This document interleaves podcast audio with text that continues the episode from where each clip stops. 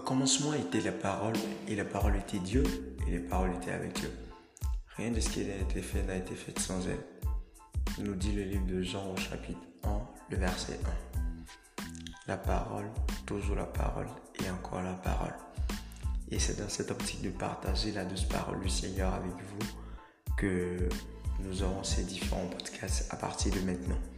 Avec chaque jour un thème, un sujet sur lequel le Seigneur me fera la grâce de vous parler.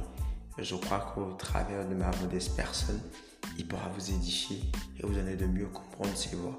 Que le Seigneur vous bénisse et on se dit à très bientôt.